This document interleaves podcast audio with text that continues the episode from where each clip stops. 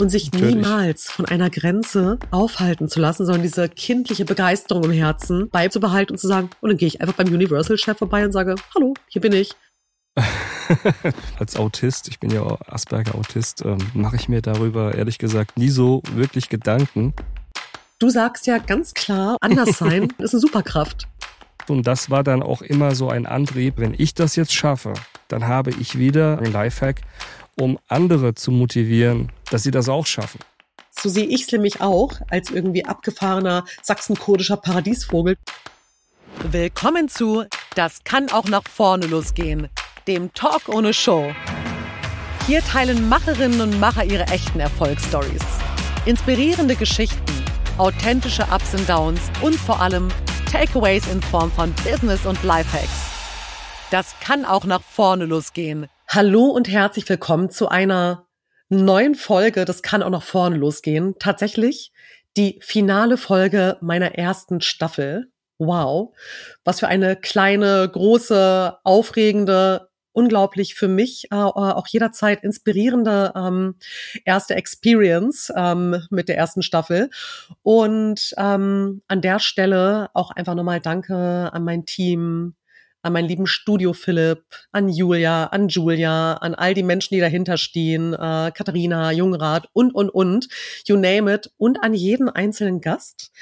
Ähm, mein Gast, den ich gleich vorstelle, auf den ich mich sehr, sehr freue, weil ich mit ihm auch das äh, Finale meiner ersten Staffel abschließen darf und mich sehr auf diese Folge gefreut habe. Deswegen gibt's auch keine Erkältungs- oder Grippeviren, die mich davon abhalten können, diese äh, finale Folge mit meinem lieben Gast und spannenden Gast Elijah, Elijah Presley aufzunehmen. Und damit sage ich äh, Hallo und herzlich willkommen, lieber Elijah. Es war ein monatelanges Hin und Her. Wir wollten Hallo, uns eigentlich Rian. im Studio treffen. Hallo. Schön, dass du zu Gast bist bei mir. Gerne. Ich freue mich, ich habe mich sehr gefreut für die Einladung. Danke. Und ich freue mich sehr, dich zumindest digital zu sehen. Ich freue mich sehr ja. darauf, dich im nächsten Jahr auch dann in Live zu sehen. Also, genau, das, das schaffen wir auf jeden Fall.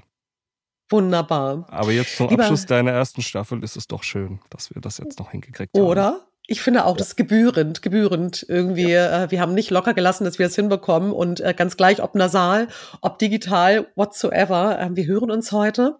Und für all diejenigen, die heute das erste Mal vielleicht ähm, einschalten und sich einen Podcast anhören mit meiner krächz, krächzigen Stimme.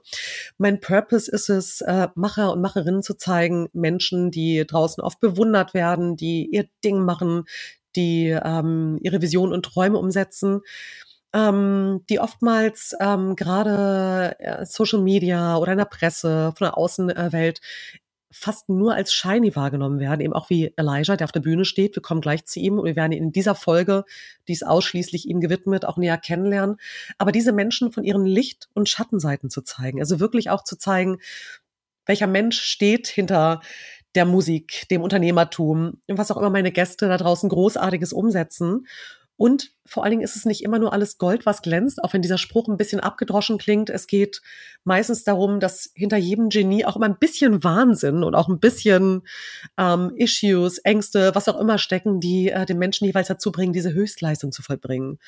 Und diese Menschen, ähm, meine Gäste und heute eben äh, Elijah, ähm, die sich auch von ihrer verletzlichen und berührbaren Seite zeigen, weil es mir ein großes, großes Anliegen ist, mein Miniaturteil dazu beizutragen, diese, diese Gesellschaft ein ganz klein bisschen gesünder zu machen. Und zwar damit, dass ähm, meine Gäste über ihre Untiefen sprechen und ihre Business- und Lifehacks preisgeben, mit denen sie auch durch schwierige Situationen gekommen sind und weiterhin sich selbst treu geblieben sind in ihren Träumen. Jetzt aber großer, großer Abriss. Kommen wir komplett nur zu dir, mein Lieber.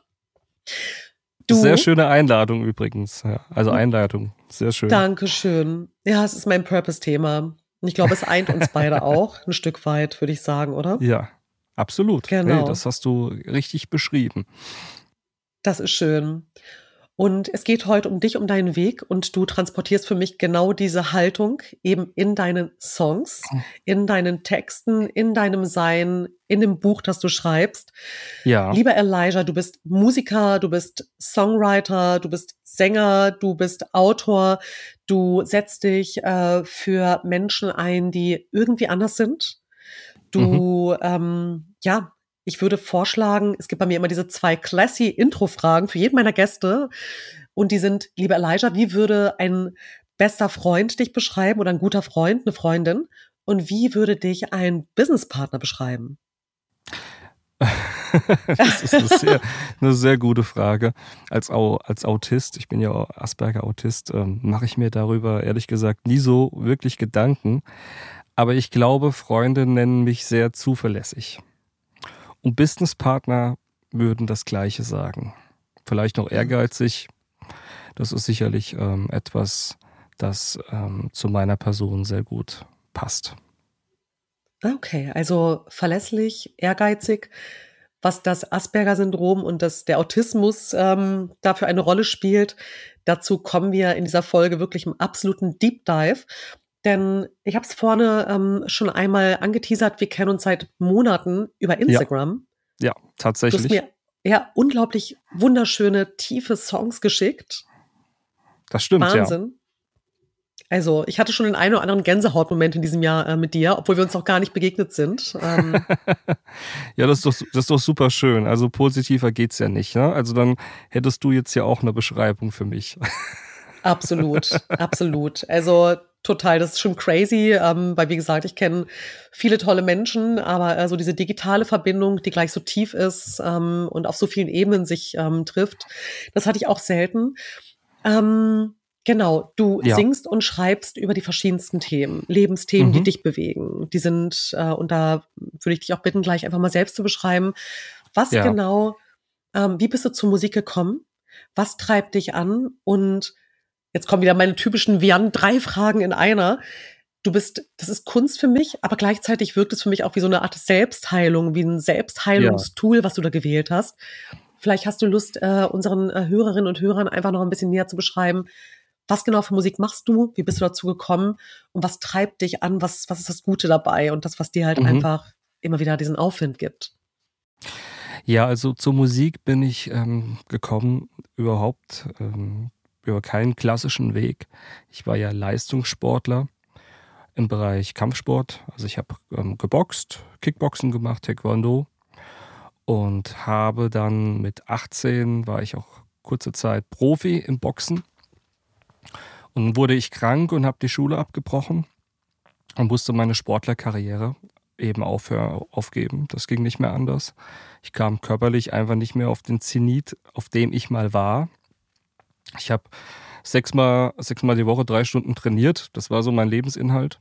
Und als das alles weggebrochen ist und auch in der Schule es für mich da keinen wirklichen Weg oder ich sah da zumindest keinen Weg mehr gab, habe ich mir eine Auszeit genommen und bin in Gesangsunterricht gegangen und habe dann darüber ähm, auch Texte geschrieben. Ich habe immer gerne Gedichte geschrieben, obwohl ich jetzt Legastheniker bin.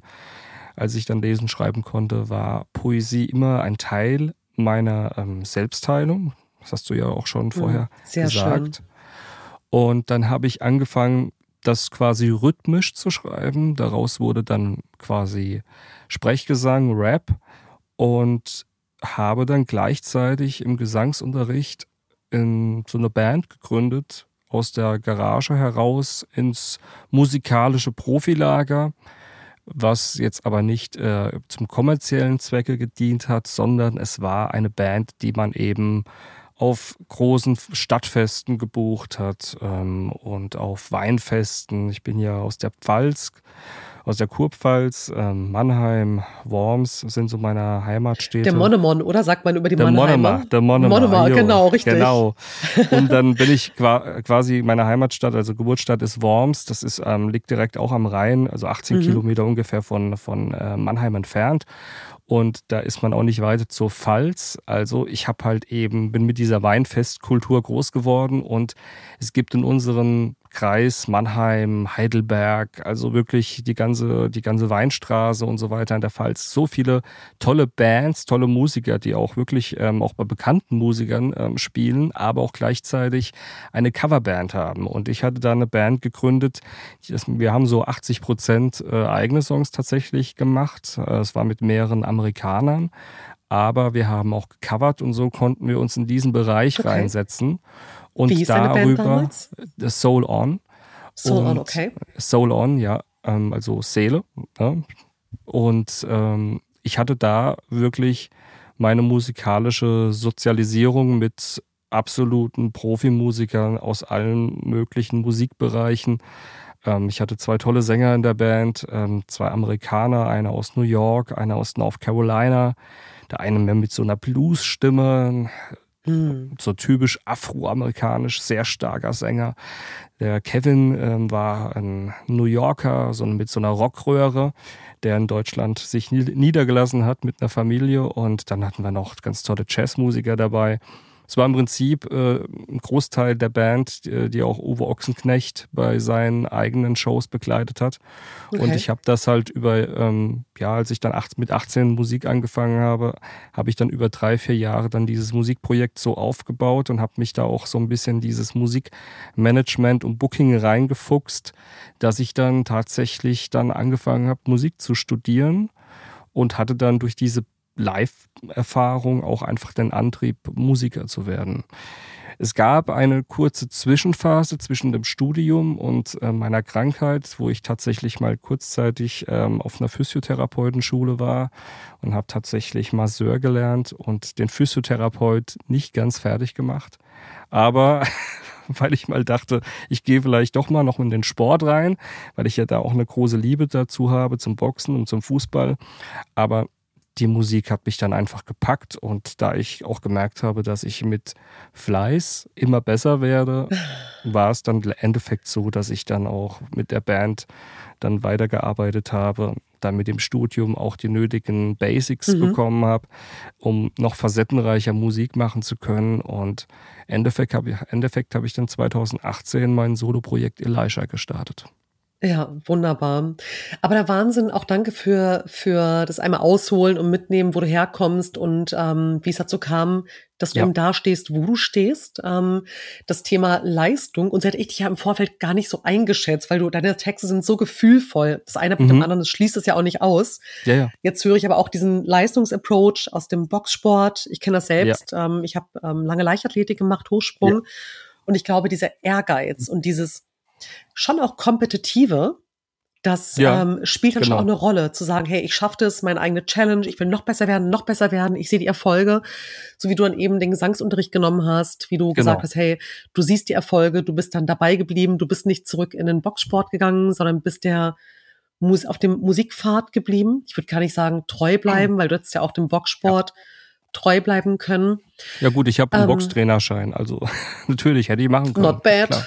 Not bad. Ja. Aber normalerweise hat man eine ziemlich plattgedrückte Nase, kenne ich von anderen Boxer-Buddies von mir. Ich wundere mich, warum deine Nase gerade noch so Nein, es, es könnte, man könnte sich im Boxsport bei mir oder im Kampfsport generell bei, bei einigen Sachen wundern und das hat jetzt nichts mit Selbstlob zu tun.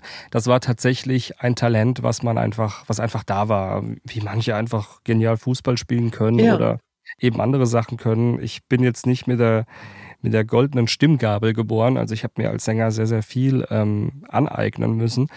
Aber Boxen, das war für mich wie Fahrradfahren. Und trotz meiner schlechten Augen, wo ich hätte gar nicht äh, im Profibereich wirklich ähm, boxen dürfen, aber es, ist, es war zumindest vor einigen Jahren noch so, dass man darauf jetzt nicht so sehr geschaut hat, ob jemand so etwas hat, wenn er einfach gut war. Ähm, habe ich dadurch halt eben etwas gehabt, was eben neben der Schule, ähm, die ja für mich wirklich sehr schlimm teilweise war, weil ich da sehr starke Probleme hatte, einfach etwas hatte, was ich aus dem Nichts konnte, ne? instinktiv. Ja. Und dann noch der Ehrgeiz dazu, wenn dann Fleiß auf Talent dann halt auch trifft, dann kann das was ganz Magisches sein. Und da war ich dann auch in meiner Jugendzeit einer der Besten in meiner Jugendgruppe in Deutschland und habe ja am Olympia Olympiastützpunkt auch trainieren dürfen. Also das war schon eine tolle Zeit. Ja, Aber krass. das Boxen hat eben auch, oder der Kampfsport generell, der hat ja auch so eine gewisse Selbstdisziplin, die man sich auch aneignet und auch trainiert und auch eine Philosophie und die habe ich eben in die Musik mit reingenommen, weil das Musikgeschäft oder das Medienbusiness ist ja ein sehr, sehr hartes Business und sicherlich nicht das allerfreundlichste und empathischste. Absolut. Und ich habe dann von vornherein, als ich damals dann meinen Berater und Verleger kennengelernt habe, den Willi Ehmann, der früher bei der Sony Music ähm, quasi CEO war ähm, für den Deutschland, äh, für den deutschen Bereich. Also habe ich zu ihm gesagt, naja, was eines, was das Musikgeschäft nicht machen kann, es kann mich nicht K.O. schlagen. Das hat der Sport nicht geschafft, das hat die Krankheit nicht geschafft, das hat das haben die Entwicklungsverzögerungen wie Autismus ähm, nicht geschafft. Also ist es auch bei der Musik so. Und man muss ja eben damit rechnen, dass man überall, wo man Erfolg haben möchte, Absagen bekommt, ja, dass Leute dir ähm, Steine in den Weg legen und darüber musst du halt drüber springen und musst dranbleiben und dann kannst du da auch wirklich was erreichen. Absolut, aber danke, das ist ja, da nimmst du ja quasi fast schon ähm, einen wichtigen Teil meines Podcasts und der Fragestellungen, die meine Gäste hier immer wieder auch äh, von mir äh, bekommen, vorweg. Tut mir leid. Genau, überhaupt gar nicht. Also du, wir nehmen es einfach als kleinen Spoiler für das, was noch kommt. Ja. Aber das, was du gerade gesagt hast, eines, ähm, genau, der Boxsport, da konnte ich niemand K.O. schlagen, ähm, beziehungsweise Schachmatt setzen.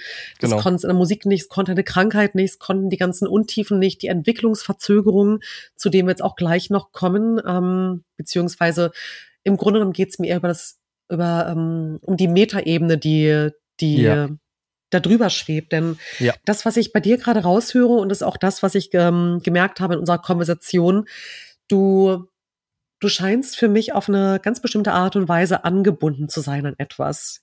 An einen mhm. Glauben, vielleicht aber auch an so ein Inner Calling daran, dass ganz gleich, ob du eine Sehstörung hast, nicht so gut siehst, du boxst trotzdem, vielleicht sogar intuitiv, du bist im Kampfsport oder viele sagen auch eher in der Kampfkunst, wo du ja. gewisse geistige Gesetzmäßigkeiten bis hin zu Disziplin, also ganz, ähm, ganz weltlichen genau. Geschichten halt gelernt hast.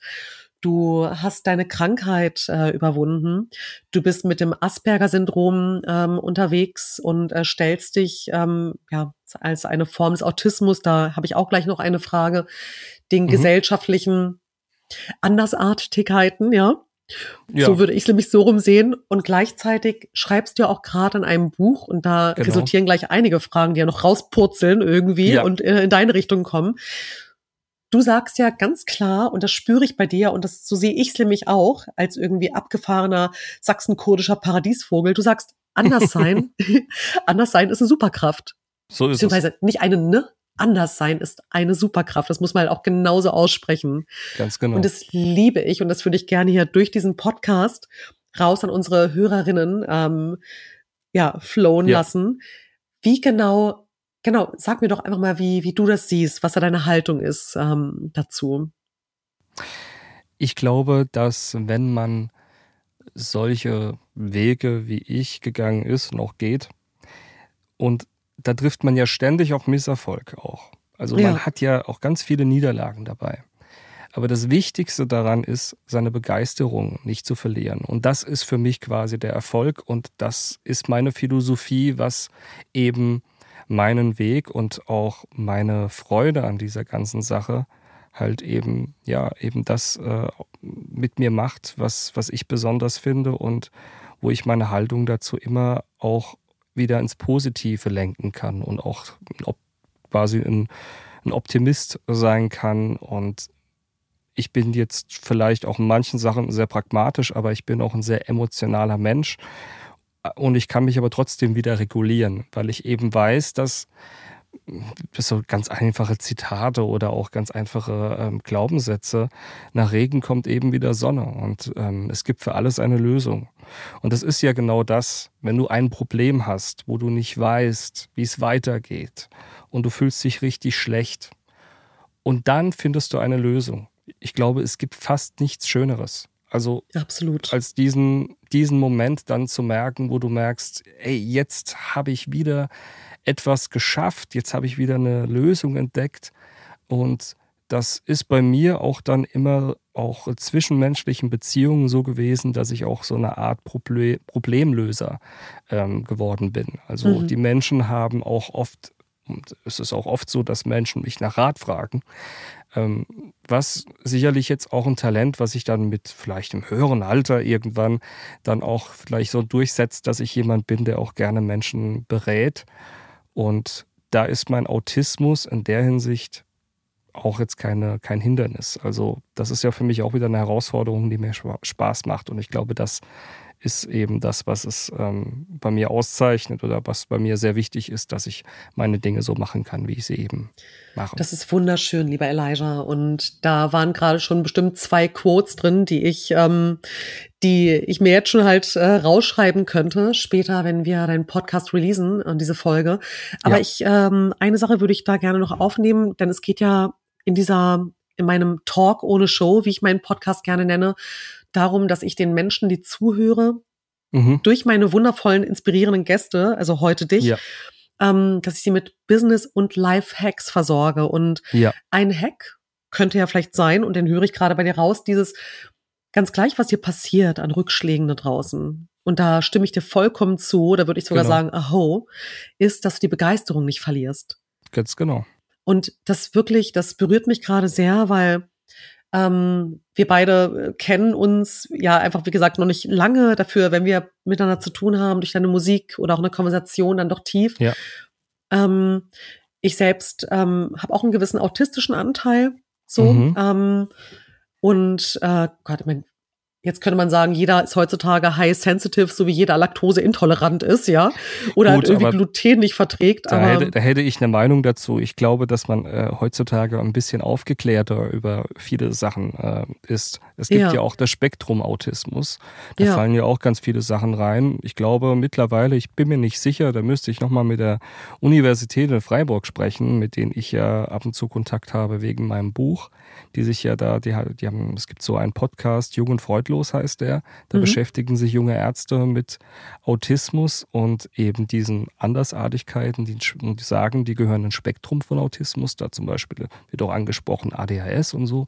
Also ich glaube, dass auch Hypersensibilität ähm, ein Faktor ist der Wissenschaft, der da auch mit reinfällt oder durchaus, ne? weil es ist ja diese Reizüberflutung, die wir heutzutage genau. haben und die ist ja enorm. Also ich meine, über Smartphone, ähm, wir haben alle einen Computer daheim, wir, wir sind so viele Menschen geworden auf dieser Welt.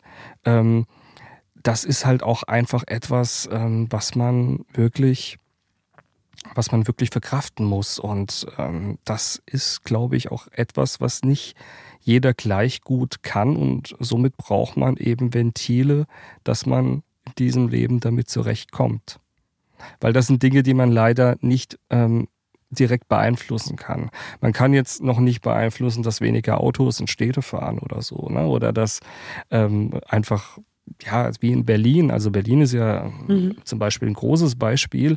Ich habe vor über zehn Jahren ähm, Praktikum im Bundestag gemacht in Berlin über mehrere Wochen. Und ich fand Berlin wirklich ganz toll. Also ich finde Berlin auch weiterhin spannend. Aber ich, ich fand es auch sehr angenehm. Ich war in vielen Ecken und ich bin dann ja so knapp fünf, sechs, sieben, acht Jahre zurückgekommen nach Berlin, um musikalisch dort zu arbeiten. Und es war auf einmal so voll. Und ich war auch früher schon Autist. Ich bin es jetzt auch noch. Aber ich dachte nur, was ist da passiert? Ja. Und ich meine, das ist natürlich so, wenn Menschen, wenn, wenn, wenn Städte äh, dann einfach mal wachsen, die sind dann einfach mal in zehn Jahren, haben eine Million Menschen mehr, die dort leben und dann vielleicht nochmal, was weiß ich, wie viele Tausende von Menschen, die dort arbeiten. Und das ist alles so voll. Und dann auch diese, dieses digitale Zeitalter vor zehn Jahren oder vor zwölf Jahren, als ich Praktikum im Bundestag gemacht habe, da gab es noch kein Smartphone. Ja, da war eben. Gab es noch, noch kein Smartphone? Ist das wirklich noch, so? Ja, Doch, du hast recht, noch, stimmt. Da gab es kein Smartphone. Da gab es kein WhatsApp. Da hat man sich mit SMS erreicht. Man hat viel mehr ja, ja. Äh, miteinander telefoniert. Es war alles wesentlich ruhiger.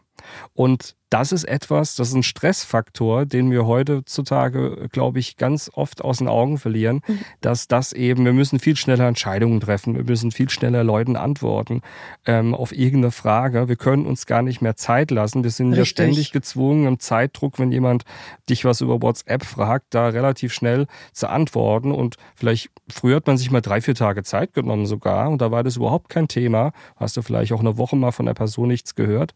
Aber heute muss das alles alles zack, zack gehen. Und ich denke, dass, genau. dass man da eben, dass das ein Faktor einfach ist bin ich komplett bei dir. Und also das ist ähm, auch immer wieder ein Thema, das wir ähm, in der Show streifen, das ganze Thema der ständigen Verfügbarkeit. Das ist ja. eine. Dann natürlich der ständigen Vergleichbarkeit dadurch. Ganz genau. Du hast natürlich alle Kanäle offen. Du siehst irgendwie jederzeit jemanden, der irgendwie vermeintlich besser ist. Dann diesem ständigen genau. Optimierungsgedanken da draußen. Ja. Also was können wir gerade? Ich könnte mir jetzt auch hier, wir sehen uns gerade über den Screen. Äh, unsere ja. Hörer sehen uns jetzt gerade nicht, vielleicht später, äh, wenn ich das Ganze halt irgendwie im Recording dann noch irgendwie auf Insta äh, zeige. Aber jetzt können wir beide uns auch irgendwelche Filter vors Gesicht jagen und uns wie komplett verändern. Genau. Also das ist das, ständige Verfügbarkeit, ständige ähm, Responsivität, dadurch auch dieser, die Vergleichbarkeit, die Kontrolle zu jedem Zeitpunkt. Dann sagt jemand, ja. hey, du hast doch meine WhatsApp gelesen, ich habe doch zwei blaue Haken, warum antwortest du mir nicht? Versus, ich lasse mir mal Zeit mit meiner Antwort, weil die Person und ich glaube, die Empathie geht in diesem in diesem Überangebot und in der Überforderung aus Miteinander so krass ja. verloren, dass wir auch denken, jeder ist zu jedem Zeitpunkt verfügbar. Ich muss sofort genau. irgendwie das bekommen, was ich möchte. Es ist eigentlich nur noch so, ich nehme etwas und mache mir gar keine Gedanken mehr darum, wie geht's meinem Gegenüber. Ganz genau. Denn ja. ich habe den Space nicht mehr. Es ist, ähm, ich selbst wohne ja mittlerweile hier draußen. Ich gucke gerade aus dem Fenster hier draußen. Ich wohne an der Stadtgrenze von Berlin. Das mhm. nennt sich dann schon Brandenburg. 15 Kilometer ja. vom Alexanderplatz entfernt, hier ist der Wald. Ja, das ist schön, absolut. Das ist mein heilsamster Ort. Und hier gibt es wirklich noch ältere Menschen und die reden darüber natürlich ganz anders, ganz süß. Überhaupt mal wieder ältere Menschen in seinem Umfeld zu haben, die sagen, hey, damals hat man sich verabredet, man war da. Da hat man irgendwie miteinander telefoniert, genau. das war verbindlich. Aber unsere Gehirne sind für das, was da draußen gerade passiert, überhaupt gar nicht ausgerichtet, dass wir da an diesen Volkskrankheiten, und so kann man Volkskrankheiten. Ich glaube, ja doch, vielleicht eine Krankheit, vielleicht eine Entwicklung, die unser Körper noch gar nicht richtig mitmachen kann, die Seele auch nicht, in dieser Hochgeschwindigkeit. Und dass sich da eben gewisse Formen von Hochsensibilität, Autismus, anderen Geschichten halt einfach zeigen, weil ähm, ja, wir darauf einfach gar nicht sich, ähm, ausgerichtet sind, oder? Klar, die können sich auch dadurch äh, mehr entwickeln. Also es gibt ja so ein, so ein Zitat von Bertolt Brecht, der sagt, die Welt ähm, oder die Menschen sind nicht schlecht äh, oder die Welt ist voll. Und das ist etwas, was, glaube ich, mehr denn je in unsere Zeit passt. Ja. Weil ähm, es gibt ja immer mehr Menschen, die, die etwas wollen, die ein Aufstiegsversprechen sich versprechen. Ne?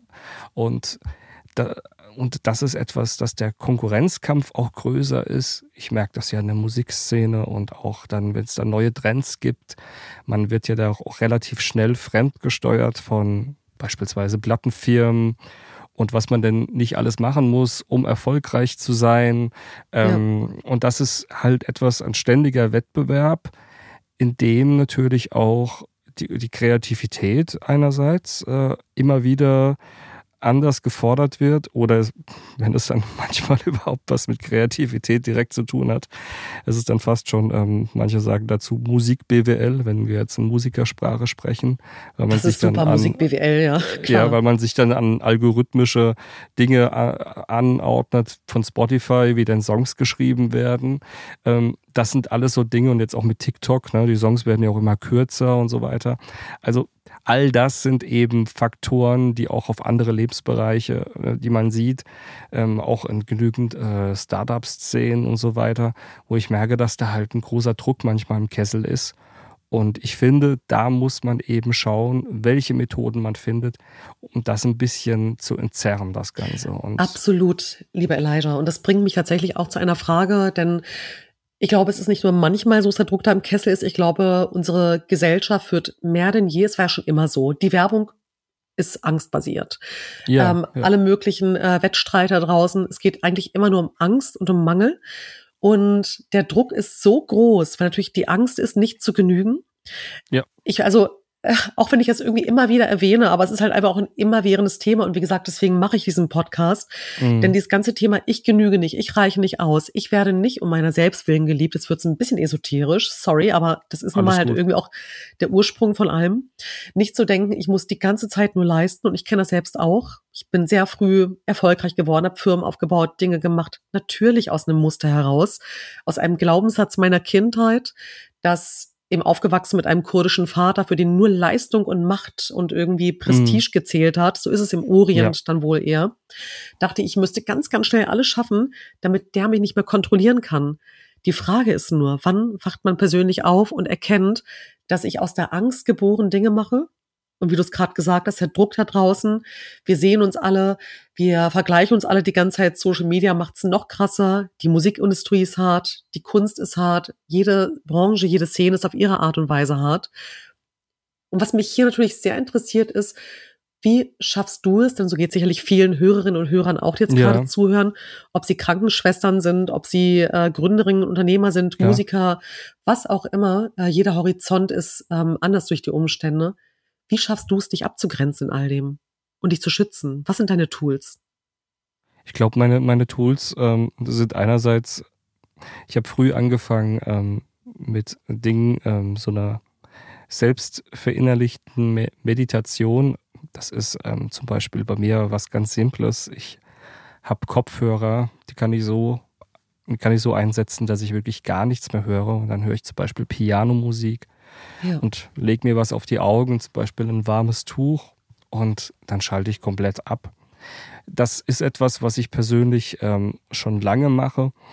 Äh, ist jetzt kein Allgemeinrezept, habe ich mir einfach mal irgendwann so ausgedacht, weil ich jetzt ja, auch nicht, ähm, weil ich jetzt auch nicht fernab bin von irgendwelchen spirituellen äh, Coaching-Dingen äh, und auch Methoden oder auch aus der Psychologie. Ich habe mich immer sehr für Psychologie interessiert und habe ja auch durch meinen Autismus und ähm, kommt ja auch noch dazu, durch meinen Autismus hatte ich ja auch eine generalisierte Angststörung entwickelt.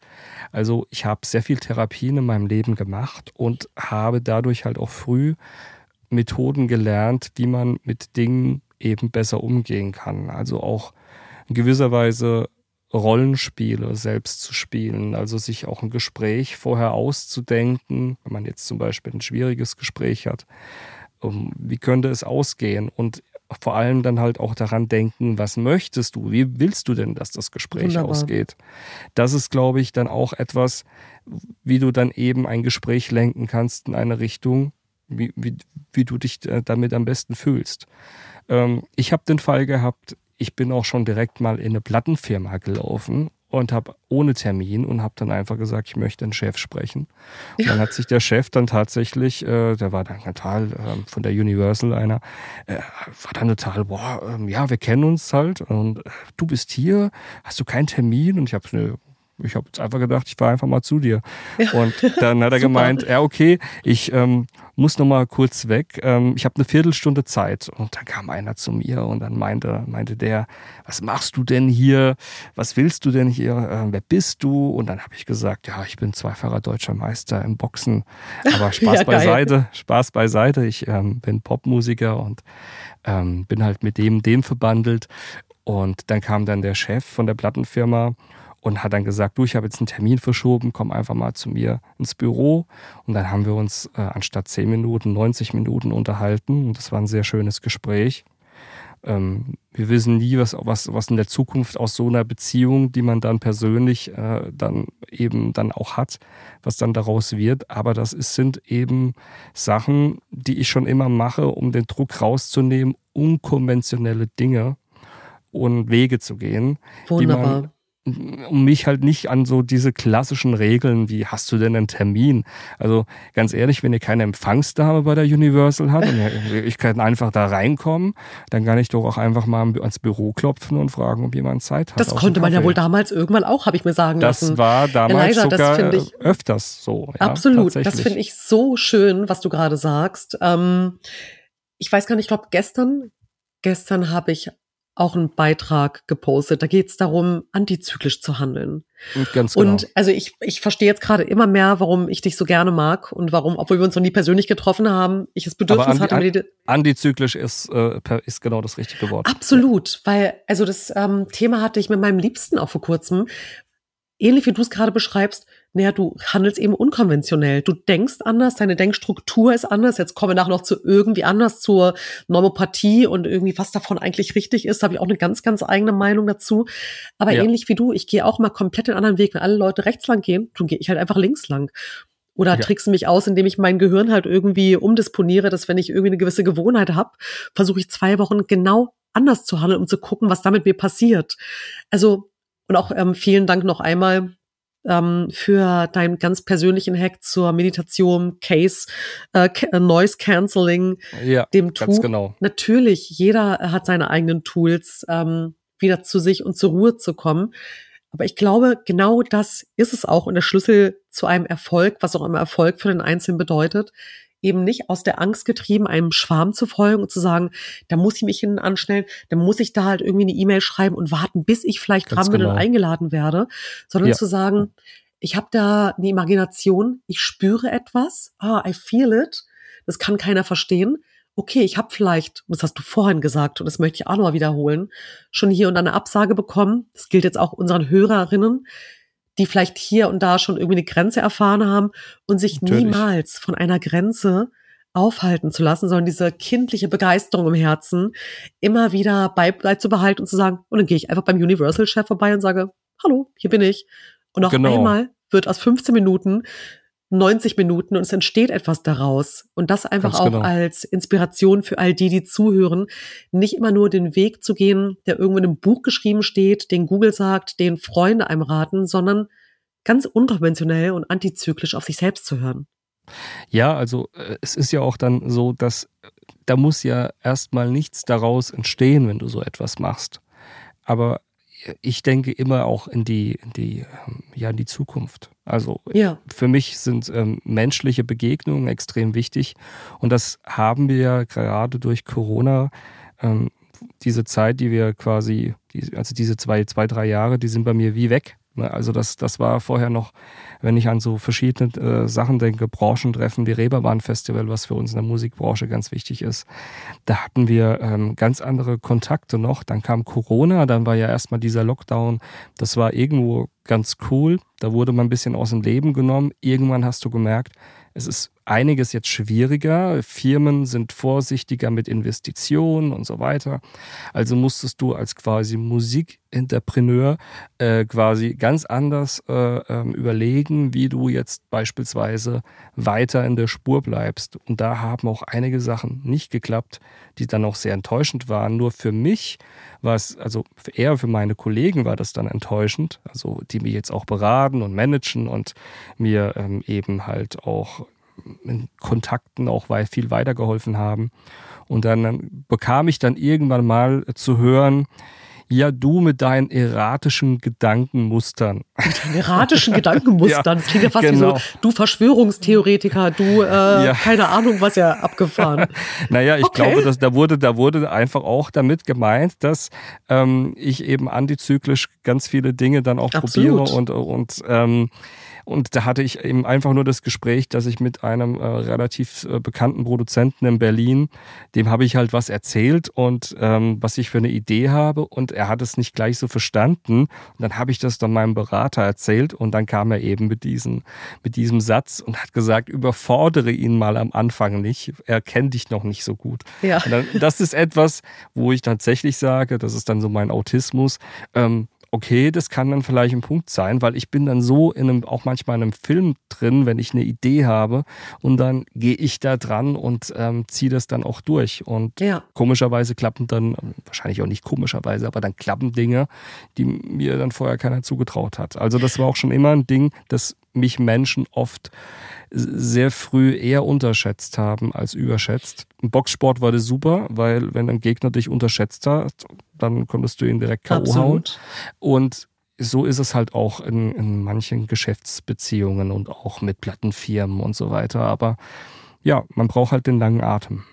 Ja, den langen Atem und was du ja eigentlich auch gerade beschreibst, ist so ein bisschen das Sinnbild von ähm, ich meine, du musst ja nicht die ganze Zeit da draußen ähm, eine riesige Welle machen, super laut sein. Du bist ja auch, das sagst du auch in anderen Interviews, eigentlich gar kein so extrovertierter Typ. Ganz im Gegenteil.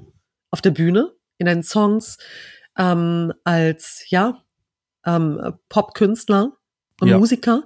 Aber ansonsten bist du ja sehr inwendig, hast äh, dich einfach von Kindesbein an mit Krankheit, mit Panikattacken, mit ja. dem Asperger-Syndrom, ähm, und verschiedensten, verschiedensten Facetten von gezwungen sein, sich mit seiner Innenwelt zu beschäftigen. Ja. Ja. Aber ich glaube, auch das führt ja gerade erst zur Exzellenz. Ähm, denn wie kannst du etwas kreieren, was wirklich unique ist, wenn du nicht wirklich mit dir angebunden bist? Und, ja, und wenn du, hm. genau, wenn, sorry, ich wollte dich jetzt nicht unterbrechen. Alles gut. Ähm, wenn du eben nicht andere Gedankenmuster, Strukturen vielleicht eben hast, Ganz ähm, genau. Mit denen du auch, das ist auch nicht, nicht etwas, was ich jetzt berechne, dass ich jetzt anders denke als andere, sondern das kommt einfach. Und ich glaube, wenn man jetzt an Leute, ähm, wenn man jetzt überlegt, Leute, die verschiedene Dinge erfunden haben, äh, verschiedene Gründer und so weiter, das ist auch bei den Kreativen so. Das waren ja oftmals ähm, Menschen, die ein bisschen größenwahnsinnig auch äh, rübergekommen sind ähm, in verschiedenen Zeitaltern ähm, hat man solche Menschen auch, wie gesagt, oft unterschätzt. Also das vor die Tore der Stadt gejagt und verbrannt und mit Mistgabeln halt ganz, irgendwie genau. so. Ne? Aber wenn man ja. jetzt auch so Geschichten wie von Steve Jobs oder so ähm, auch, auch hört, jetzt so neuere Sachen, mit denen sich jetzt vielleicht die tech-basierten Menschen heutzutage, die jetzt sich da eher damit beschäftigen, ähm, dann ist das zum Beispiel eine Geschichte. Aber es gibt ja auch zum Beispiel in Extremsituationen, nennen wir jetzt mal den Fall Winston Churchill, der war zweimal Premierminister und wurde nur durch Zufall Premierminister im wichtigsten Augenblick wahrscheinlich der jüngeren Geschichte der Menschheit und hat entscheidenden Widerstand geleistet, damit der Zweite Weltkrieg so ausgegangen ist, wie er eben ausgegangen ist. Jetzt meine Meinung, da können mir vielleicht auch Historiker widersprechen, aber es ist jetzt ähm, meine Meinung. Und das zeigt halt immer wieder, dass es halt verschiedene Menschen oftmals waren, die eben so ein bisschen ja, aus, aus der Gesellschaft heraus gedacht haben und ähm, ja, früher hat man gesagt, man über den Tellerrand geschaut. Richtig. Aber auch noch so ein bisschen was, was, äh, ähm, ja, ich sage jetzt mal in, in einfachen Worten, so eine komische, ähm, so eine komische Herangehensweise oder, oder eine, ähm, eine merkwürdige Ausstrahlung in manchen Dingen hatten oder eben auch ähm, so ein bisschen, ja, Falco hatte doch mal so ein ganz tolles Wort dafür, exaltiert waren. Ja, also mhm. mhm. eben. Und ich das liebe ist, Falco das, übrigens sehr. Ich auch. Fal Großer Falco, Falco ist ja, ich auch. Und Falco hat mich auch sehr, sehr stark äh, musikalisch geprägt. Und das ist aber etwas, da hat jemand etwas geschafft. Und ähm, es gibt dann die Menschen natürlich, die eben resilienter sind, die dann eben auch dann ihre Erfolge überleben. Und es gibt dann eben diese, und da können wir auch auf den Autismus später vielleicht noch zurückkommen, die eben auch früher schon vielleicht, vielleicht autistische Züge hatten und haben das aber dann mit anderen Substanzen kompensiert, um irgendwie mit sich selbst und ihrem Leben klarzukommen, weil sie eben, wie ich das auch oft so fühle, ein bisschen so der unangepasste in so einer angepassten Gesellschaft ist. Ja, ganz genau. Ähm, da steckt halt extrem viel drin, dem, was du sagst. Äh, ich versuche das immer auch zu transportieren und zwischendurch nochmal in eine Essenz äh, zu bringen, ja. einfach für unsere Hörerinnen und Hörer. Mit meiner leicht verschnupften Nase, wie ich gerade höre, ich hoffe, es geht noch. nee, klingt gut. Ja. Ähm, ich denke, es geht niemals darum, etwas zu bewerten, dass äh, irgendjemand da draußen besser oder schlechter, das richtiger ja. oder irgendwie falsch ist, ob jemand normal ist oder unnormal. Ich denke, ähm, ich habe da auch noch eine ganz, ganz eigene Haltung, weil ich ja ähnlich wie du auch immer schon irgendwie mir andere Wege suche, weil die mich mhm. einfach mehr reizen, weil dieser kindliche Spieltrieb niemals weg sein wird bei mir. Ich vermute mal, dass ich mit 90 noch genauso schräg, laut aus einem Haus heraus Kikriki rufe, im nächsten Moment wieder voll im Laptop sitze und in einer Aufsichtsratssitzung äh, sitze und dann irgendwie im übernächsten ja. Moment, keine Ahnung, eine äh, sehr interessante Konversation meinem Kater haben werde. Also das, Ganz was mein genau. Gehirn und mein Sein halt einfach braucht.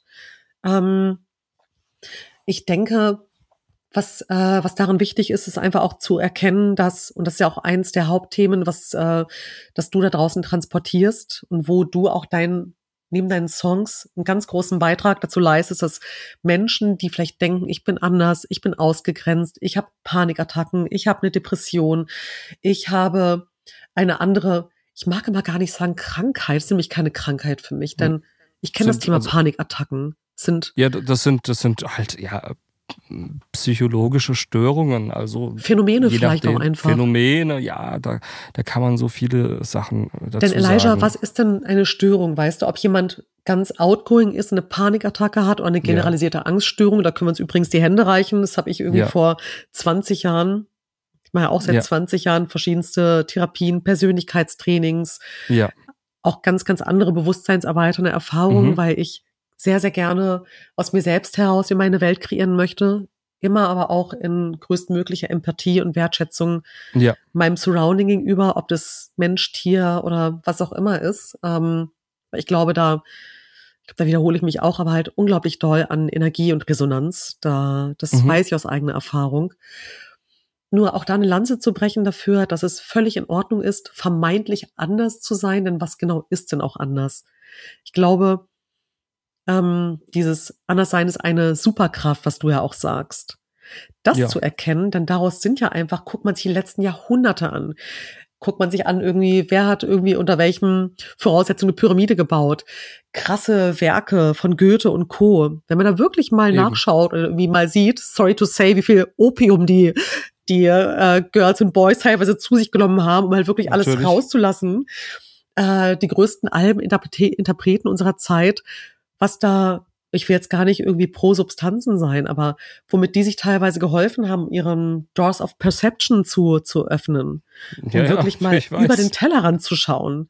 Klar. LSD ist halt nur eine Sache davon, die vielen geholfen hat, aus diesen gesellschaftlichen ähm, ja, Grenzen auszubrechen und sich zu trauen, überhaupt diese Exzellenz rauszugeben.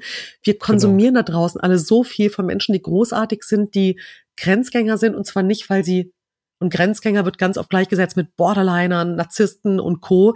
Nee, Grenzgänger, weil sie sich trauen, aus den gewohnten ähm, ja, Blockierungen auszubrechen und sich ja. zu trauen, etwas Neues zu kreieren, einen neuen Song, eine neue Form von Kunst, ein neues Unternehmen, eine neue technologische Geschichte. Und ja. darum geht's ja im Grunde genommen. Und das würde ich halt gerne, Elijah, mit dir auch in dieser Folge, auch in unsere Hörer nochmal rausgeben ähm, mhm. und Mut machen. Was wäre das, was du mitgeben würdest zum Thema Anderssein ist eine Superpower für all diejenigen, die jetzt zuhören und sagen, ich fühle mich so weirdo, ich bin Freak, ich bin awkward. Du bist es nicht, weil? Naja, ich würde halt sagen, Mut zu Ecken und Kanten, Mut zur Veränderung. Ja. Das ist halt ganz wichtig. Ähm, das, was du ja gesagt hast, das, das ist etwas, was ich gesellschaftlich oft merke, dass es gerne abgekanzelt wird. Also wenn jemand Ecken und Kanten hat, wenn jemand zu laut ist, das soll, das wird eben quasi, da wird ein neues Canceling betrieben, ne? also mit, mit dem Menschen und eben da eben raus, eben auszubrechen. Also den Menschen, äh, wenn du eine Idee hast, dann nutz sie einfach, geh einfach raus, probier es, probier es aus, fall auf, fall auf die, fall auf die Füße, äh, steh wieder auf. Es, es, es muss dir nichts peinlich sein. Vielleicht ist es auch manchmal der Mut zu so einer gewissen Peinlichkeit. Da gibt es auch ein, bestimmt ein bessere, besseres Wort. Aber finde ich wunderbar. Wirklich, Mut zur Peinlichkeit finde ich super. Ja, aber das ist eben etwas, was dich dann doch durchaus nochmal ganz, ganz anders abgrenzt von anderen und auch von Ideen. Und man halt auch nicht in dieser quasi in dieser Norm sich immer wieder ähm, findet, wie denn etwas sein muss. Ich muss auch sagen, es ist auch in der, der Musikindustrie und wir reden da, wenn wir überhaupt noch von der Kreativbranche da sprechen, ähm, wir feiern diese Stars von früher, aber heute, wenn du dann irgendwie etwas machst, was früher ähm, Leute durchaus gemacht haben. Also ich, ich, nenne jetzt einfach mal nur so ein einfaches Beispiel. Ja, okay. Der eine Song, der klingt rockig und der andere Song, der klingt halt mehr so poppig oder soulig oder sowas. Das ist dann heute schon ganz, ganz verrückt. Ganz crazy. Also, wo ich dann denke, was ist denn mit euch los? Ne? Und genau diese, diese, diese, diese Statuten, dass jemand solche Statuten überhaupt aufstellt, dass man sich an solche ähm, quasi, äh, ja, an solche Dinge halten muss. Ne? Und ich war nie jemand, der sich an Regeln so, so gerne gehalten hat. Aber das äh, für mich ist Kreativität, Innovation, ähm, so ein hohes äh, Gedankengut und äh, daraus schöpft man ja auch so viel und gibt anderen Menschen ja auch so viel. Ich meine, wir Musiker, wir geben den Menschen so viel fürs Hirn und die, das ist der Industrie ja egal. Aber uns, uns, uns Kreative ist das nicht egal. Wir machen das ja nicht nur aus dem eigenen Selbsterhaltungstrieb, wir machen das auch, um andere Menschen eben etwas Gutes zu tun. Und das wird, glaube ich, manchmal nicht so sehr gewertschätzt in der Gesellschaft, die sich halt immer mehr angleicht. Ja. Und da sind eben dann Dinge wie TikTok, Instagram und so weiter, Dinge, die sich eben immer mehr angleichen, weil, du, wie du es so schön gesagt hast, Leute sich immer wieder mehr vergleichen. Ich glaube, wenn man das einfach abcutten könnte mal, auch wenn man diese Tools nutzt, weil sie eben unternehmerisch wichtig sind, ähm, dann entsteht da vielleicht auch wieder eine ganz andere Kultur und die Menschen gehen auch wieder ganz anders damit um. Aber es ist halt wirklich so, früher haben die Leute auch ähm, zum Beispiel, wenn sie zusammen Songs gemacht haben, berühmte Menschen oder auch nicht berühmte Menschen, da gab es manchmal äh, Kombinationen von, von Songs und Features, wie man das heute sagt, die, die wirst du heute nicht mehr finden. Also als allererstes schaut ein Musiker oder ein Unternehmer ähm, in der Industrie, wie viel Hörer hat denn der bei Spotify, wie viele Streams hat er denn und dann nehmen wir ihn unter Vertrag oder dann können wir mit ihm Feature machen. Es geht dann nicht mehr um die musikalische, kreative Ästhetik. Ja. Ich habe gerade so ein Projekt, wo ich ähm, über äh, verschiedene Lebensthemen, auch unter anderem Anderssein ist eine Superkraft mit einigen Interpreten, auch aufgrund meines Buches, ähm, so eine Sampler-EP bastle und eben erstaunlich, äh, erstaunlicherweise haben da auch einige bekannte Acts äh, zugesagt und ähm, wollen das mitfeaturen. Darfst du Aber verraten, wer oder ist das noch äh, ich, geheim? Äh, ich darf ich noch nicht verraten, ist noch geheim. Wir warten Aber gespannt darauf, ja. Ich bin auch sehr gespannt darauf, weil er am Ende dann auch äh, es wirklich macht und äh, zusagt oder auch seine Zusage behält, ähm, weil das kenne ich in der Branche auch. Aber ich habe dann schon gemerkt, dass da ein reges Interesse ist, der der Künstler, wenn sie auf diese Weise angesprochen werden, da geht es denen auf einmal nicht mehr ums Geld oder, oder in irgendeiner Weise, dass das ähm, von, einer, von einer bestimmten Plattenfirma ausgeht, sondern die finden die Selbstinitiative und auch diese Themen, die ja sehr stark tabuisiert werden, ähm, finden die dann spannend. Und ich kann natürlich mit meinem Autismus immer aus einer gewissen ähm, Perspektive heraus argumentieren, warum ich das mache. Das ist eigentlich auch etwas, was mich ein bisschen stört, aber die Leute nehmen das dann ganz anders wahr, als wenn das jetzt zum Beispiel jemand machen würde, der einfach so eine Idee hat. Ähm, du kannst dann sagen, ja, ich habe Autismus und ich, ich mache mir über solche Lebensthemen vielleicht ein bisschen mehr Gedanken als der Allgemeinmensch und deswegen habe ich die und die Idee. Und dann finden die das schon ganz interessant, aber kommen dann wiederum mit dem Mut, Mut, dass sie dann mhm. halt auch sagen, boah, ich hätte echt Bock, mal einen Song darüber zu schreiben, zum Beispiel das über Depression oder sowas. Und dann sage ich, ja, das ist doch super. Ne? Also und die Gesellschaft äh, vor 20, 30 Jahren war da noch anders. Und heutzutage ist es halt so, dass äh, vielleicht ein Song über Depression auf TikTok nicht so abgeht, wie, äh, wie, also, wie wenn ich jetzt einen Song über über irgendeine Wassermel Eissorte. Wassermelone und Zucker, genau. Zum genau, Beispiel. ganz genau. Und das ist eben halt auch so ein Punkt, ähm, wo dann, wo ich dann gerade letztens mit einem Musiker, Musikkollegen ähm, das äh, gesprochen habe, der auch da einen Song hat, der in TikTok ganz gut abgeht, aber der dann auch meinte, hey, die haben dann er hat auch ein, ein, bestimmtes Syndrom, ich werde jetzt nicht sagen was, aber ähm, er hat auch sowas ähnliches, was ein Spektrum Autismus halt äh, passt. Und er meinte, ja, da wollten die mich dann aufgrund der Tatsache, weil ich bei TikTok abgegangen bin, haben die mir da einen riesen Plattenvertrag hingelegt. Ja, aber das hat nichts mit Nachhaltigkeit äh, zu tun, damit da ein Künstler genau. aufgebaut wird. Also es ist so ein bisschen, ich muss gerade so an die Zirkusse der des 18. Jahrhunderts denken, wo mhm. es den Wolfsjungen gab, das zweiköpfige mhm. Mädchen, ja. äh, keine Ahnung, den Pferdemenschen und irgendwie ja. den Habicht, der in Wirklichkeit äh, einen langen, so einen Frauenkopf hat oder so. Es werden ja irgendwie immer oder oh, den Fischschuppenmann. Sorry, ich muss es halt noch ergänzen. Der ja. Fischschuppenmann, genau, mit den Kiemen.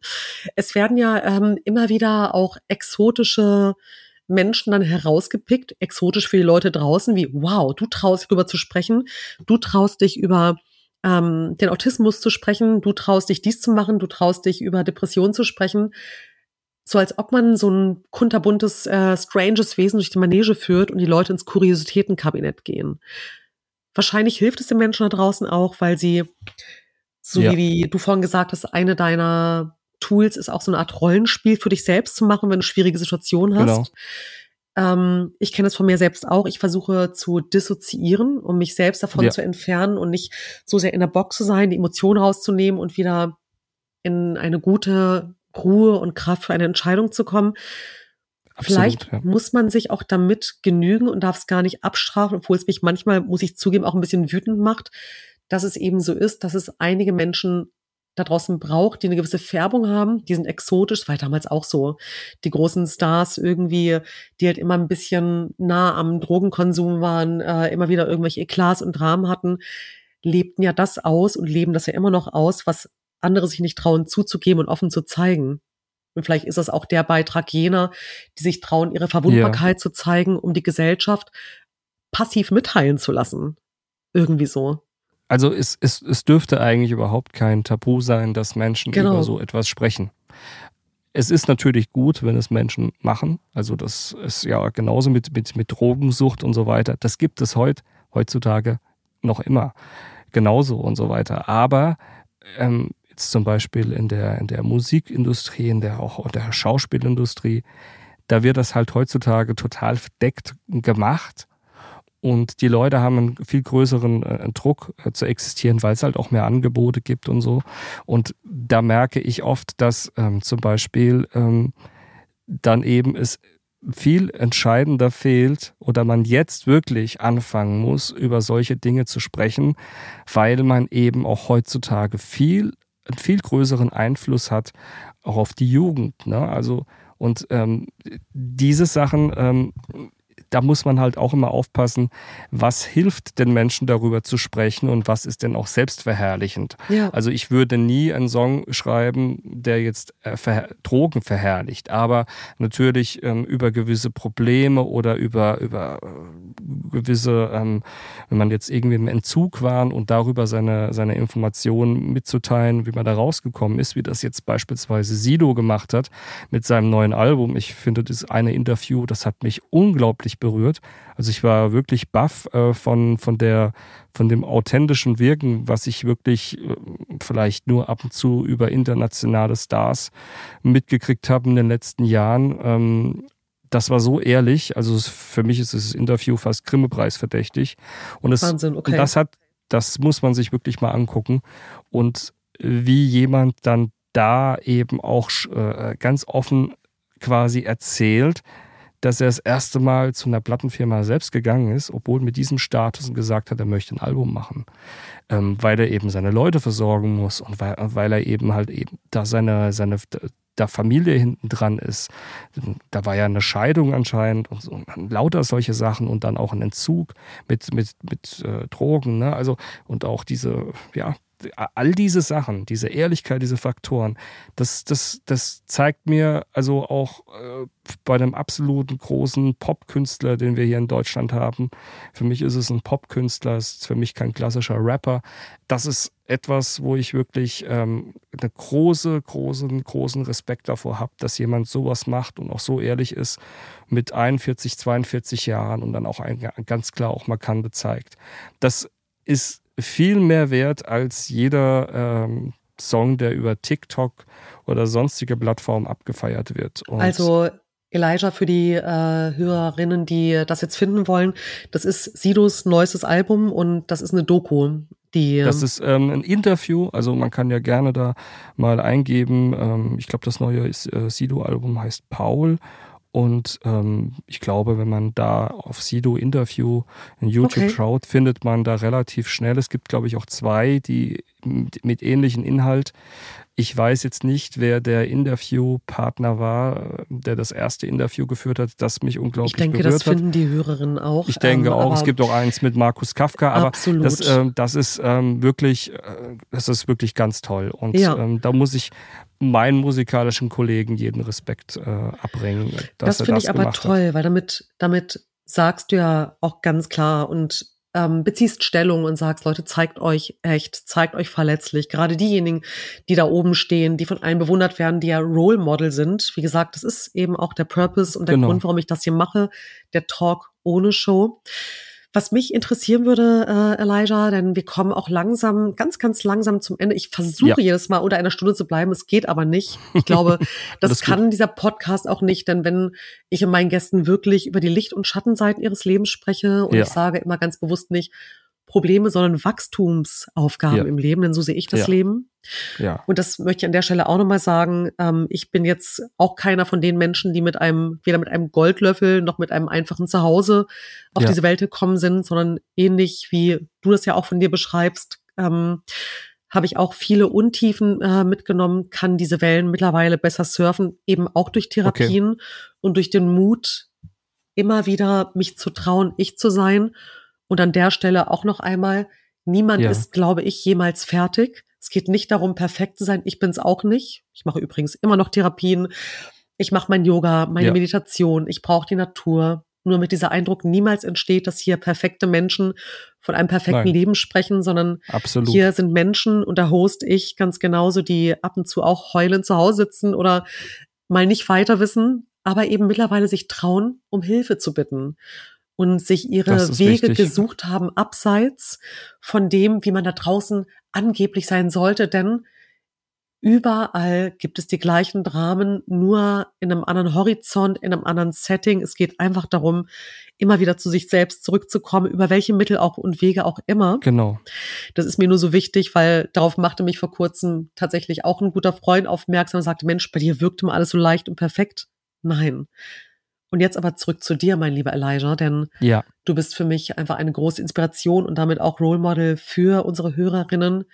Du hast viele Down-Momente in deinem Leben erlebt. In meinem Podcast geht es natürlich immer darum, auch meine Gäste von einem ihrer prägnantesten, wir haben alle viele Down-Momente im Leben. Ich nenne es, wie gesagt, nicht Down, nicht Problem, Wachstumsaufgaben. Ja, ja. Was war so einer? Was hat er dir rückblickend gegeben? Und was war dein Hack, um diesen Moment so zu meistern, dass du daran gewachsen bist? Also Reflexion ist, ähm, glaube ich, ein Hack, ähm, den man macht und um Hilfe bitten. Also das ist, ja. ähm, das ist, glaube ich, also ist ein ganz einfacher Hack. Ähm, mein ähm, Down-Moment, es gibt sehr viele Down-Momente in, in, meinem Leben, auch in den letzten Jahren ähm, gab es einige Down-Momente und ich kann mich noch sehr stark daran erinnern, dass ich mit Alkohol starke Probleme hatte. Mhm. Eine Zeit lang und dann auch ähm, mit Tabletten. Und das ist etwas, was ich auf jeden Fall reflektierend sagen muss, das war eine schlimme Zeit und ähm, auch psychisch hat natürlich die Psyche hat da immer darunter gelitten und es hat dann immer wieder ähm, hat es mir dann geholfen, ähm, dann auch die Geburt von meinem Sohn, die hat mich da natürlich auch ähm, wieder stark emotionalisiert nach vorne zu schauen. Also wenn dann irgendwelche Dinge auch zu Ende gegangen sind, wie es wie, es bei zwischenmenschlichen Beziehungen ist, dass man dann eben dann nicht mehr auf irgendwelche Substanzen oder irgendwas zurückgegriffen hat, sondern weil man gemerkt hat, man hat die nächste Stufe einfach erreicht ähm, im Leben, die nächste Entwicklungsstufe. So. Und ähm, bei mir ist es heutzutage, was Alkohol, Alkohol angeht zum Beispiel, es ist äh, so weit weg von mir. Also ich trinke sehr, sehr wenig. Und das ist auch etwas, mit dem ich gelernt habe, einfach umzugehen. Damit musste Stark. ich hart lernen, mit umzugehen. Ich war nicht in einem Entzug. Ähm, also das war eher dann wirklich, ähm, ich sage jetzt mal, begleitendes äh, ähm, Trinken und eben auf den Moment, auch gut auf den Moment schauen, ob man das so in den Griff kriegt. Und wenn es nicht so gewesen wäre, dann hätte man auch dann dementsprechend handeln müssen und dann auch wirklich in Entzug gehen müssen. Aber ich war mit Anfang 20, hatte ich dann, auch als der Sport dann ähm, zu Ende mhm. ging, ähm, da hatte ich eine starke Downphase und habe dann dementsprechend auch sehr viel gesoffen. Also danke, äh, dass du dich da so offen zeigst. Ich muss wirklich zugeben, ich krieg gerade Gänsehaut. Ähm, also ich finde das extrem mutig, denn es ist ja etwas, was schon auch wie wir haben im Grunde genommen fast alle Krankheiten. Alkoholismus ist ja. eine Sucht, eine Krankheit. Das Wort Krankheit ist halt irgendwie, also für einige, einige Begriffe müsste man neue Worte Wörter finden. Ja, also ich, ich weiß auch nicht, ob es Alkoholismus ist. Es ist nie fest, festgestellt worden. Ich würde ja, nur sagen, ja. dass ich da dazu ähm, zu solchen Dingen tendiere. Ja. Mein Opa, mein Opa ist an Alkoholismus gestorben. Mein Vater ist an äh, sehr viel äh, Verrohung seines Körpers äh, gestorben, sehr früh.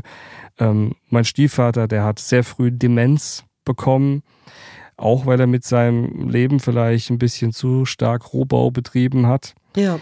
Es ist nicht immer dafür äh, äh gewahr, äh, dass, dass, dass, man, äh, dass man, wenn man sich ausschließlich im Leben immer etwas Gutes tut, dass dann, dass dann auch alles gesundheitlich gut geht. Aber es ist sicherlich etwas, was ganz wichtig ist, dass was man seinem Körper Gutes tut, das tut auch am Ende der Seele. Absolut, gut. mein Lieber. Und an der wichtig. Stelle ähm, bringe ich was Persönliches mit ein und komme dann sofort zurück zu dir. Es geht ja. vor allen Dingen um dich. Ähm, meine Mutter war zeitlebens ja. Alkoholikerin ja. und gleichzeitig tablettenabhängig. Ja. Das heißt, was du gerade beschreibst, auch wenn es bei dir natürlich nicht so war, du hast vermutlich zu Substanzen getroffen, um einen gewissen Teil zu betäuben, aber ja. was du gerade auch von deiner äh, Familiengeschichte erzählst, das kenne ich sehr gut. Ähm, das ist unfassbar gewesen. Also Alkohol, Tabletten und suizidal, depressiv. Ja. Das heißt, ich kenne diese ganze Bandbreite sehr, sehr gut. Auch ein Grund, warum ich halt ähm, natürlich auch früh, schon mit Anfang 20 in die Aufarbeitung äh, gegangen bin.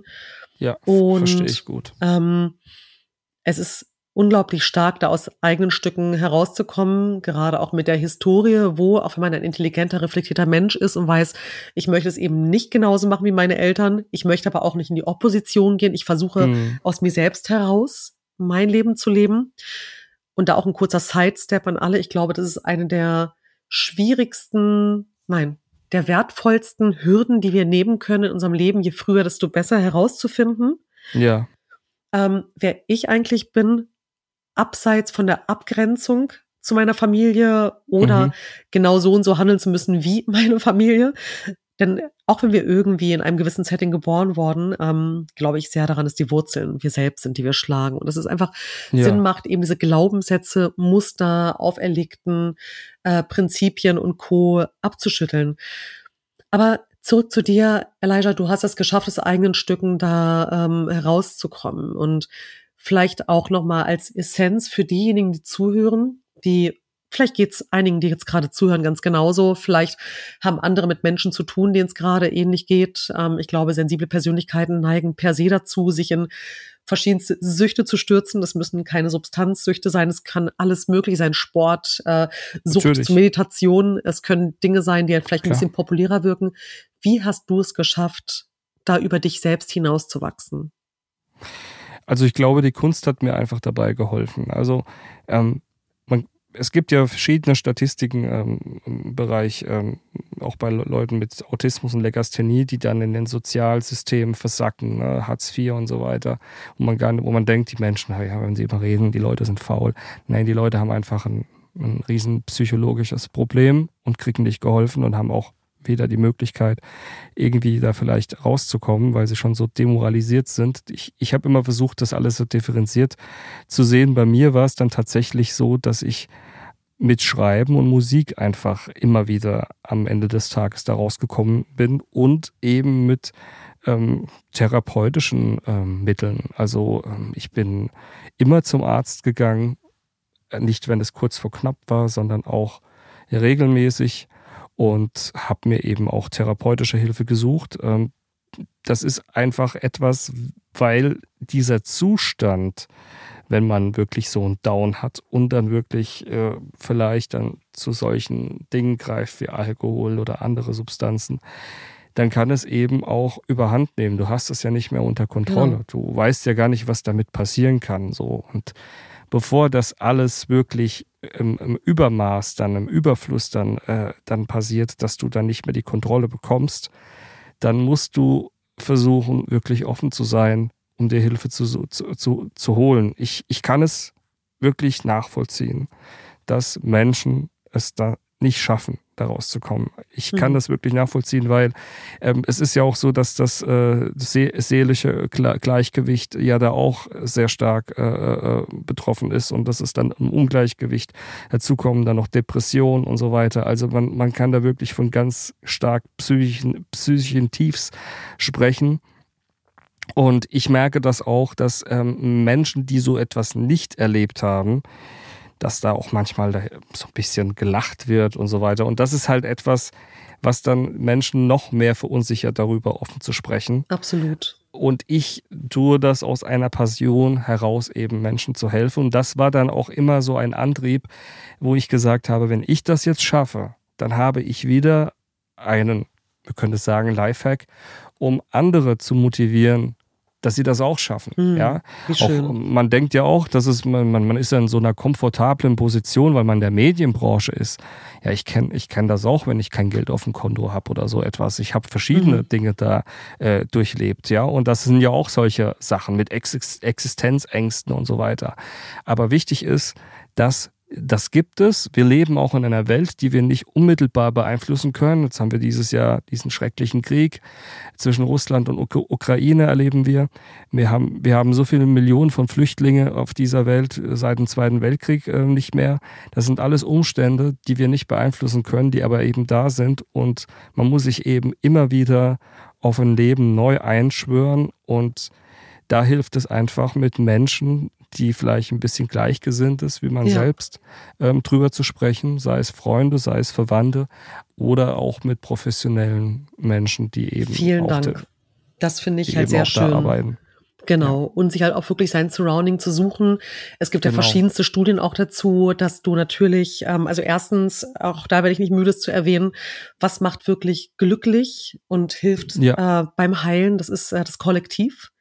Ja. Also sich nicht schämen und sich nicht zurückziehen, sondern dieses Anderssein ist eine Superkraft, daran zu glauben, genau. dass diese Andersartigkeit, die wir natürlich vor allen Dingen spüren, weil wir in diesem ähm, ständigen Vergleich sind, dass das, dass man sich, sich nicht selbst ähm, ähm, auseinanderschraubt und irgendwie ähm, sich äh, destabilisiert, sondern zu sagen, ich bleib bei mir, ich hole mir eine Projektionsfläche oder eine Reflexion, genau. äh, ähm, Sparringspartner, professionell Freunde und dann wirklich das Allerbeste aus dir selbst kreieren, weil dann wird's eben unique und kann einzigartig Ganz sein, genau. denn es ist auch dann einzigartig.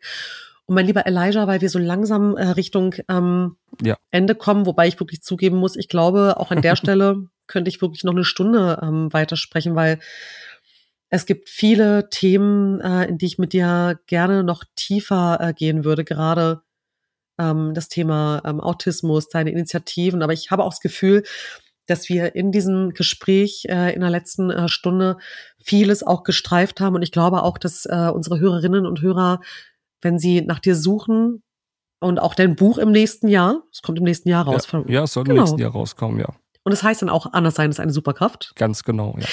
Genau, also da wirklich, äh, da bin ich jetzt schon davon überzeugt, dass es einfach äh, ein großartiges, äh, heilsames ähm, ja, Werk sein wird aus deiner Richtung, deine Musik ebenso.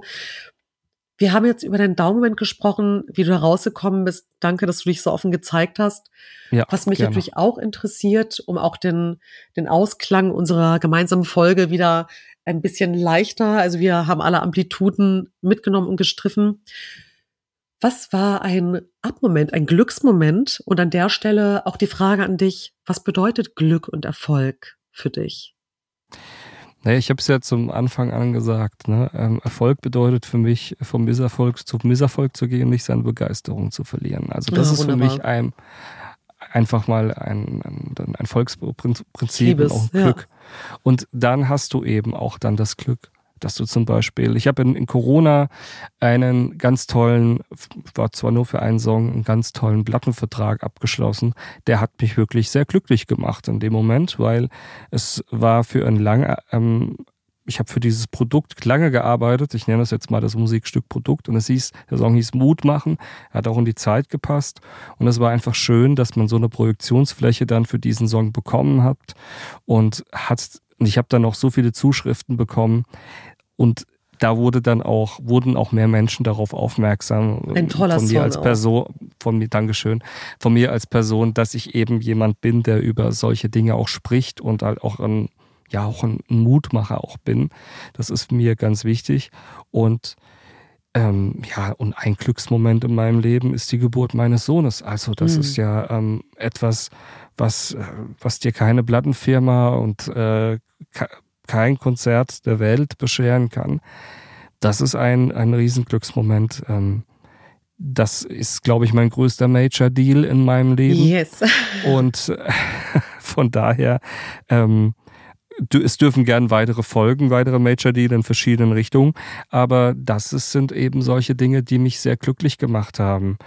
Aber es ist auch es hat mich auch unheimlich glücklich gemacht, als meine Mutter äh, mir sehr geholfen hat, ähm, als ich in meinen Downs war, ja, also mein, das, um da wieder rauszukommen, das ist ja genau das, was ich meinte, mit Misserfolg zu Misserfolg zu gehen und dann nicht seine Begeisterung zu verlieren.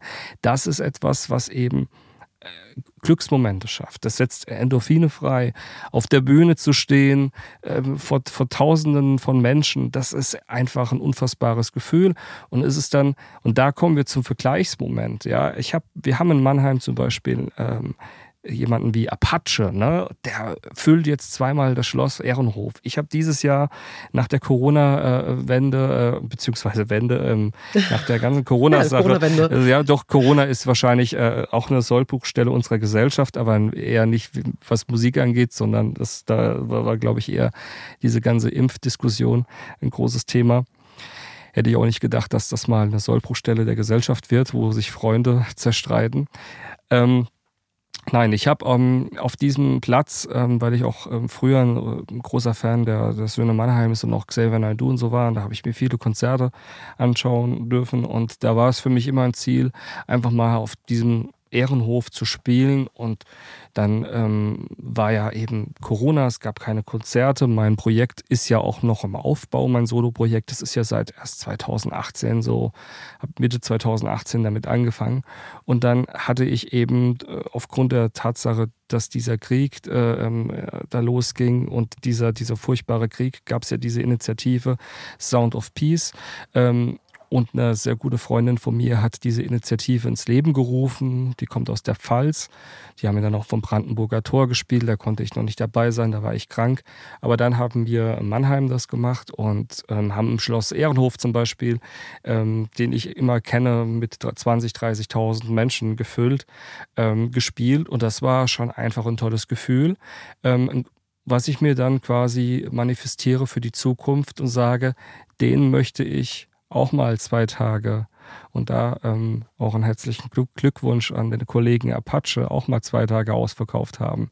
Also das ist etwas, was ich ähm, zum Beispiel dann auch ähm, für mich äh, so als Motivation, äh, Motivationsding nehme. Absolut. Und, und, wenn ich das dann bei anderen Kollegen sehe, die vielleicht dann auch aus meiner Region sehe, äh, sind, ähm, dann bin ich auch nicht so, wo ich sage, ah, der, der füllt jetzt ein Schloss Ehrenhof. Nein, ich, ich äh, finde das immer toll und bewundernswert, wie Leute eben zu, zu ihrem Erfolg kommen und das dann eben auch schaffen. Und ich finde, das ist halt auch ganz wichtig, dass man eben Leuten, anderen Menschen Erfolg gönnt, weil so kann Erfolg auch am besten zu dir kommen. Sehr, sehr schön, Elijah. Das ähm, glaube ich auch definitiv. Also sowohl deine Glücksmomente und ich hatte vorhin schon überlegt, dass ich dir noch einmal bitte, in, in eine Essenz zu gießen, aber du hast es gesagt, eben ganz gleich, was passiert. Ja. Von, von mir ist auch Scheitern zu Scheitern. Ich, wie gesagt, das klingt immer so irgendwie weichgedroschen. Ich sehe es eben nicht als Scheitern. Ich sehe es einfach als Next Chapter und Next Challenge. Aber die Begeisterung nicht zu verlieren, eben genau dieses Kindliche, dieses, ja. dieses offenherzige, obwohl ja man vielleicht irgendwie verbittert sein könnte, wie es viele draußen sind, weil schon dies und das passiert ist. Nee, immer wieder diesen Beginners Mind zu haben und sich neu einzulassen und wieder neu zu spielen und zu versuchen, als einen Traum zu killen oder eine Vision oder ein Talent halt irgendwie wegzunehmen, nur weil vielleicht schon fünfmal eine Tür zugegangen ist. Das finde ich wunderbar es ist ja auch so, dass man auch mal so einen Punkt haben darf, Natürlich. wo man sagt, oh mein Gott, der ist jetzt so erfolgreich, warum bin ich das jetzt gerade nicht oder warum funktioniert das bei mir jetzt äh, gerade nicht so. Das ist ein, ein ganz normaler Moment, ähm, aber das ist es eben. Dann machst du weiter und dann hast du wieder Chancen und indem du nie aufhörst weiterzumachen, kommen ja automatisch Chancen auf dich zu. Absolut. Und das ist, das ist, glaube ich, ein wunderschöner Schlussquote. Wir haben in dieser Folge viele Quotes von dir. Meine letzte Frage, mein lieber Elijah, ja. ist halt immer überhaupt gar nicht ernst gemeint. Steckt natürlich ja, immer wieder auch ein bisschen was Ernstes drin, aber es ist ja. eher ein kleiner Spaß. Du wolltest okay. gerade was sagen? Nein, nein, nein, nein. Ich, bin, ich bin gespannt. Genau. Was mich halt total interessieren würde, okay.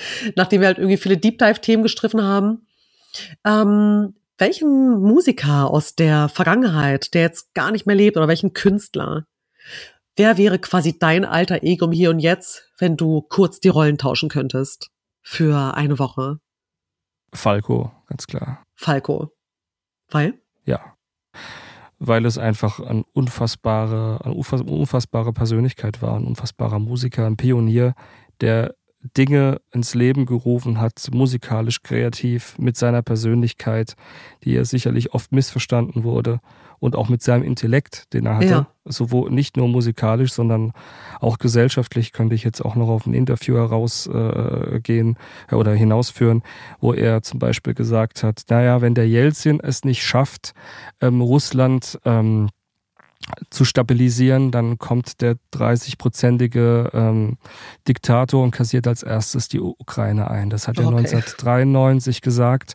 Also das ist für mich ein absolutes Vorbild und ich finde, das wäre quasi äh, Dein Wish-Person, wenn du jetzt irgendwie nochmal ja, die ja, Persönlichkeiten tauschen genau. könntest für also eine Woche. Ich, ich würde, ich würde es, ich würde seinem Körper, meinem Körper es ähm, auf jeden Fall versuchen, besser gehen zu lassen, damit er halt auch eben noch, noch heute hier wäre, weil er, er, er ist ein großer Verlust äh, immer, immer noch für die, für die Musiklandschaft, mhm. die deutschsprachige Musikkultur, weil er eben einer war, der so ein starker Pionier war und ein so krasser Karl Lagerfeld als Musiker irgendwie, wobei ja, das, das ist ein, das also ist, Exzentriker ein, und wirklich eben. absolut also die finde ich auch. Ich bin auch ein bisschen verliebt auch in Falco, aber ich habe eh die Reihe an Menschen, die ich verliebt äh, bin, sind immer eh eher exzentrische, abgefahrene Menschen. Aber mein liebster Elijah, das finde ich ähm, neben deinem wundervollen. Unterlebte. Was sagst du? er war ein Punker und er lebte in der großen Stadt. Das war in Wien, war jeder, wo er alles tat. Er hatte Schulden und er trank und er liebte alle Frauen. Und jeder rief, komm, rock me Amadeus. Ja,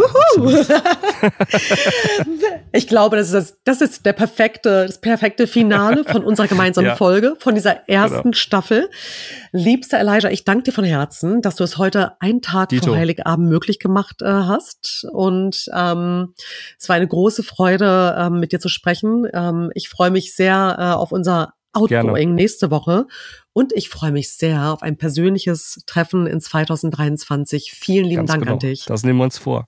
Ich wünsche dir schöne Weihnachten und guten Rutsch ins neue Jahr. Ja, yeah, danke schön. Und ihr Lieben, die jetzt gerade zuhören, ihr findet alles zu Elijah in den Show Notes ähm, auf allen üblichen Kanälen von Spotify, Apple etc. auf meiner Instagram-Seite. Ähm, schaut rein und ich wünsche euch allen auch einen unfassbar guten Flow ins neue Jahr. Macht's gut, ihr Lieben. Ciao, ciao.